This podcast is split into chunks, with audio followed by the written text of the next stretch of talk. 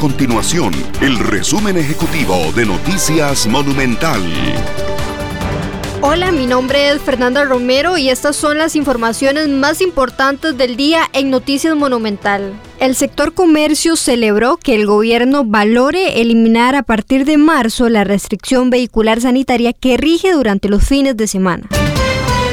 El ministro de Obras Públicas y Transportes, Rodolfo Méndez Mata, dijo sentir la misma preocupación de los miles de usuarios que enfrentan un calvario para poder obtener una cita para las pruebas teóricas y prácticas de manejo.